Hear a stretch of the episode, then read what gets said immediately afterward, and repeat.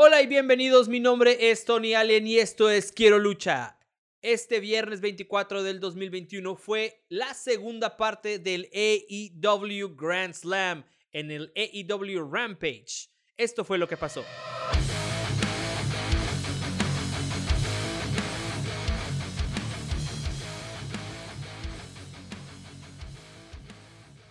Antes de comenzar, recuerda suscribirte a nuestro canal de YouTube y buscar nuestro podcast en Spotify. También puedes buscar nuestras redes sociales como Quiero Lucha en todas las plataformas. Si algo tengo que decir es que AEW inicia sus programas con lo que todos consideraríamos que es el main event. Hobbs vs. Punk. No sé ustedes, pero la forma en que la gente corea las canciones en AEW me hace identificar la marca inmediatamente.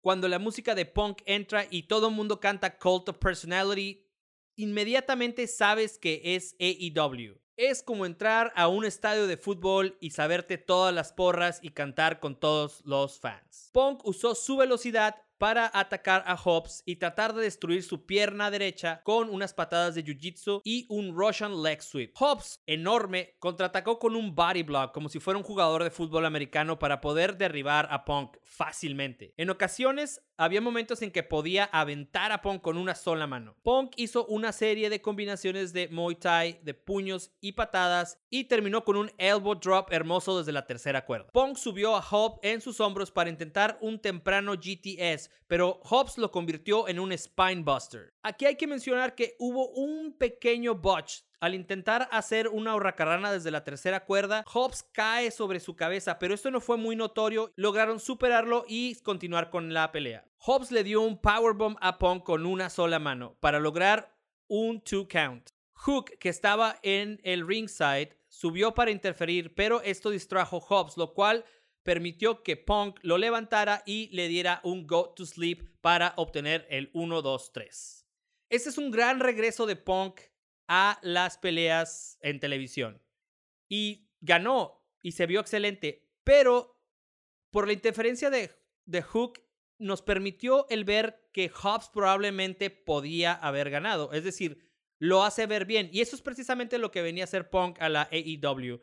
Venía a impulsar a esos talentos jóvenes que ya le estaban partiendo, pero que ahora se van a ver mucho mejor con una plataforma como haber peleado con Punk. Promo de Thunder Rosa contra Jake Cargill contra Nyla Rhodes. Es Thunder Rosa. Simplemente el hecho de que salga y empiece a decirnos las razones por las cuales vaya a pelear, lo quiero ver. Así que ahí estaré el próximo miércoles esperando ver cómo se desarrolla esa pelea. Super Click contra Jurassic Park y Christian Cage. Ahora bien, Super Click es Adam Cole y los Young Bucks. Simplemente el intro de los Young Bucks con Adam Cole, el Adam Cole Baby con los otros dos a un lado es genial. Eso pagó completamente el boleto. Y eso que ni siquiera fui, ¿no? Lo estaba viendo en la casa. Una vez más, la música juega esta parte hermosa de la lucha en AEW. Cuando entra el Jurassic Express, todo el mundo empieza a corear Jungle Boy, el eso es genial. Eh, la gente moviendo las manos eh, simplemente te transporta inmediatamente a que algo emocionante va a pasar. Muy buen trabajo de parte del licensing de música de AEW. Empezando, Adam Cole no quiere enfrentar a Christian Cage y se sale. Aquí es donde pasa algo muy, muy gracioso. Christian Cage golpea a Matt en la cara, le da una cachetada y se escucha particularmente fuerte. Es decir, fue sonoro esto. Y son las cosas que me gustan de la lucha porque hay un momento gracioso donde Matt se regresa a su esquina con sus compañeros y les dice que le acaban de pegar en la cara. Y los otros lo empiezan a consolar, lo, empiezan a consolar y a chiquear. Es genial, o sea, e, es un momento así como de niño chiquito que fue a decirle que le pegaron, ¿no? Los Young Bucks intentan apañar al Jungle Boy, pero este empieza a hacer una serie de piruetas es un resorte este niño. Bueno, niño de 25 años. Es impresionante lo que puede hacer y simplemente se veía genial. Se veía como si una fluidez como la Matrix. Es una cosa impresionante. Los derrota y todos acaban en el piso y afuera del ring. Pero Adam Cole y los Young Bucks toman ventaja en los números, es decir, son más que ellos por un momento y se dan hasta el lujo de darse un beso de tres en la mitad del ring. Sí, un beso de tres. Eso es eso es saber lo que estás haciendo. Es perfecto. Es decir, es molesto y es sexy. Saben perfectamente lo que están haciendo. Es genial. Jungle Boy da un relevo caliente a Luchasaurus, el cual limpia el ring. Este ser, porque es dinosaurio, si no saben, el tipo es un dinosaurio es un dinosaurio que lucha. Eso es lo mejor del mundo, es un dinosaurio que lucha. Empieza a limpiar la casa, empieza a patear traseros y al último él se queda solo en el ring. Jungle Boy hace una secuencia de hurracarrana y un German suplex con una asistencia de un headbutt de Christian Cage desde la tercera cuerda. Pero Doug Gallows interfiere y Jungle Boy y Matt acaban en el piso. De pronto todos suben al ring y se vuelve una pelea como la de hockey, ¿no? Cuando estaban todos en, en todos lados, el portero contra portero, etc. Es una cosa impresionante. Dejando a Jungle Boy solo, los Young Bucks le dan un golpe bajo a Christian Cage y lo sacan a la rampa. Adam Cole ejecuta un Cannonball Sunrise a Luchasaurus de una manera espectacular. La forma en que este ser dinosaurio cae de cabeza y gira botando sobre su cabeza es impresionante. Finalmente, BTE Trigger y 1, 2, 3 ganan Superclick. Men of the Year contra Chris Jericho y Jake Hager. Esta pelea, para ser honestos, me pasó un poco de noche. Es decir, las acciones estuvieron interesantes. En un momento Chris Jericho hace Walls of Jericho, mientras Jake hace un ankle lock. Y estuvo bien la pelea. Finalmente, con una distracción de Dan Lambert, el cual detiene la pierna de Jake Hager, permite que Scorpio Sky haga el pin 1, 2, 3. Pero lo más interesante pasó después de que terminó la pelea. El American Top Team completo bajó al ring a atacar a Chris Jericho y Jake Hager. Sí, incluyendo a Paige, la máquina de matar más sexy del mundo, Van Sant, y Jorge Masvidal. Llega un momento en que Jorge Masvidal le da una rodilla voladora en la cara a Chris Jericho. Yo no sabía esto, después de ver las redes sociales, al parecer está recreando uno de sus momentos más famosos en el UFC. Pero es tan devastador este momento que realmente me interesa el saber cómo pueden resolverlo. Es decir, cuál va a ser la historia a continuar. ¿Acaso Jorge Masvidal va a pelear? Eso sería genial, ¿no? Pero tiene contrato con la UFC. La UFC está cooperando con AEW. O sea, esto abre otro universo de posibilidades. ¿Y por qué no? Si podemos tener a compañías como New Japan, la AAA. ¿Por qué no la UFC? Es decir, si pueden cooperar otras empresas, ¿por qué la UFC no? Los Lucha Brothers Santana y Ortiz contra el HFO. Y es el HFO porque son demasiados. Son Butcher and the Blade, son Private Party. E, es, decir, esta gente. Matt Hardy tiene mucho poder, aunque la historia de Matt Hardy no está particularmente muy interesante. Pero esta pelea es exactamente lo que puedes esperar de AEW. Es un Bongo le dio Borondongo, Borondongo le dio Bernabé, Bernabé remató a Muchilanga, le tira la espalda, le quita los pies. Es Hurracarrana DDT, tope, otro DDT, salto para atrás, salto para adelante. Es una cosa impresionante y no se detiene. Es demasiada energía. Tratar de describirlo en palabras es imposible. Mejor vayan y vean esa pelea. Es exactamente lo que presenta la AEW.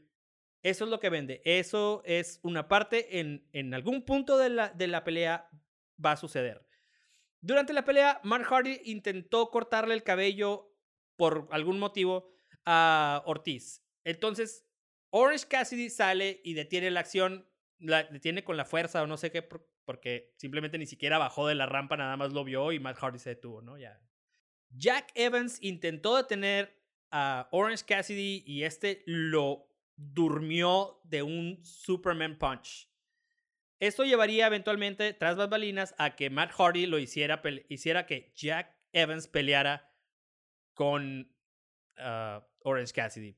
¿Por qué? Porque sí. De nuevo, las acciones en el ring se aceleraron gracias a Rey Phoenix, el cual es un lujo el verlo, el simplemente tener un programa con él es fenomenal. Para terminar, Cero Miedo dieron un Stomp Fear Factor y Santana y Ortiz dieron un Street Sweeper para lograr el 1-2-3. Durante el corte, Miro atacó a Sammy Guevara y aventó como si fuera un muñeco de trapo a fuego del sol. Y Andrade tuvo un muy buen promo. Digo, nos siguen poniendo los subtítulos de los cuales me había quejado en el podcast, el cual deberían ir a ver en este momento, pero está mucho mejor. Es fluido, está al punto y sí avanza un poco su historia. Anna Jay contra Penélope. Ahora bien, ya que Anna Jay sale como Dark Anna Jay, quizás sería muy interesante que ella fuera la líder de Dark Order. Pero esto lo voy a explorar más en el podcast de esta semana. Inmediatamente al empezar las acciones, Anna Jay sacó a Penélope del ring para poderla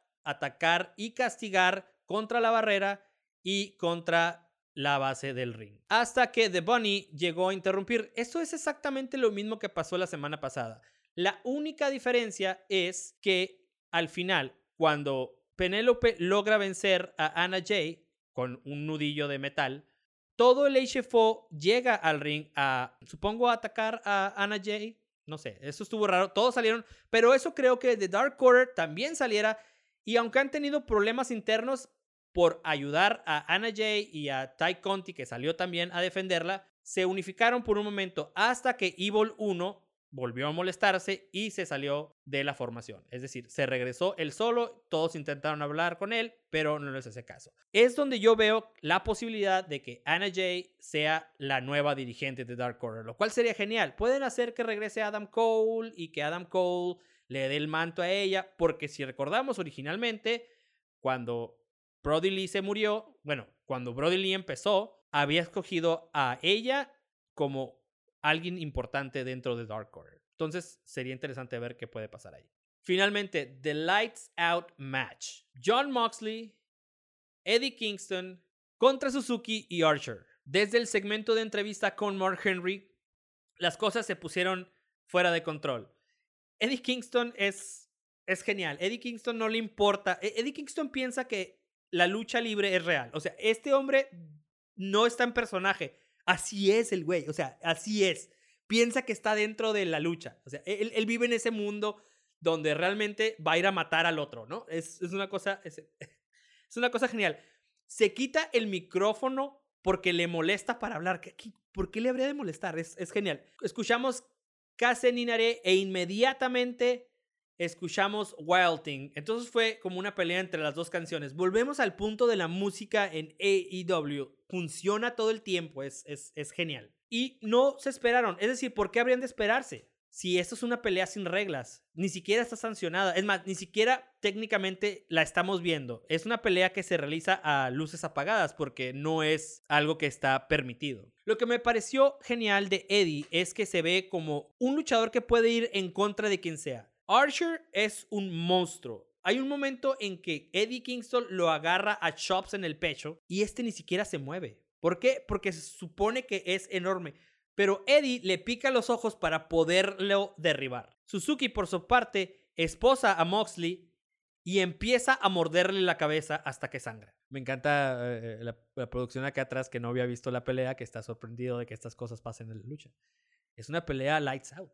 Es entonces que van por unas sillas, pero antes de que puedan usarlas, aparece Homicide, el amigo de Moxley y Eddie Kingston, para poder tratar de salvarlos. Libera a Moxley, el cual pretende seguir estando esposado para poderle dar un paradigm shift a Suzuki. Por su parte, Eddie mete a Archer en un bote de basura y procede a golpear el bote de basura con un kendo stick hasta que este pues, ya no se puede mover y logra el 1, 2, 3. Inclusive el describir la acción suena ridículo. Si, no, si, si necesitas verlo para entender qué fue lo que pasó, porque el momento en que este Eddie mete a Archer en el bote de basura, dije yo, esto es una locura.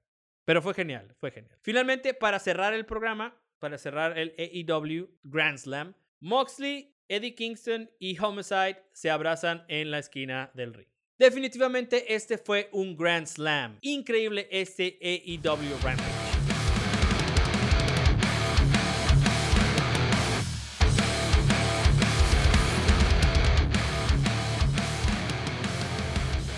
Más videos o podcasts como este, suscríbete a este canal y a nuestro podcast. Búscanos en nuestras redes sociales como Quiero Lucha en todas las plataformas. No olvides dejar tu comentario para saber qué tipo de lucha o qué programas quieres que cubramos en este canal.